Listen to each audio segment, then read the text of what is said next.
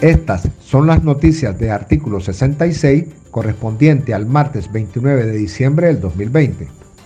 Este martes 29 de diciembre finalmente entró en vigencia plena la Ley Especial de Ciberdelitos, conocida como Ley Mordaza, y con ella se cierra el denominado círculo de leyes represivas con las que la dictadura Ortega Murillo pretende arrinconar y silenciar a la oposición y a la prensa independiente,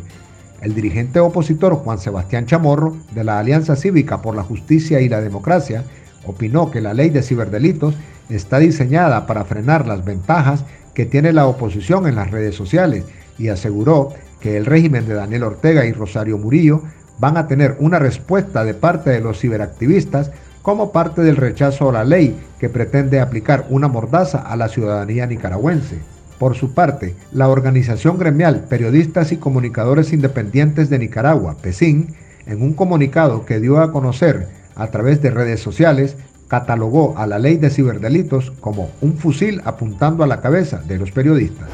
El régimen Ortega Murillo no da tregua con los asedios a la oposición y a los periodistas independientes, aún en los días previos a las fiestas de fin de año, los uniformados detuvieron por unas horas y sometieron a interrogatorio a la opositora Zaida Hernández y asediaron una reunión de la Asociación de Periodistas de Nicaragua, APN, según denunciaron los afectados.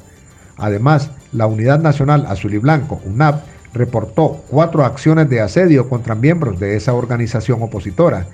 Daisy Godoy, de Bluefield, Alexa Zamora, de León, y Ariel Sotelo, de Managua, fueron asediados durante varias horas por agentes policiales. Además, las fuerzas represivas mantuvieron en un arresto domiciliario de hecho al dirigente de la UNAP y de la Coalición Nacional, Félix Maradiaga, a quien le han impedido salir de la casa donde se encuentra. La policía de León mantuvo retenido por más de 24 horas al locutor radial Henry Blanco, quien se encontraba en el exilio y regresó a su ciudad natal hace unos días para pasar la Navidad y fin de año junto a su familia, pero fue localizado por informantes del gobierno que avisaron a las fuerzas policiales que de inmediato desplegaron un numeroso operativo para apresarlo.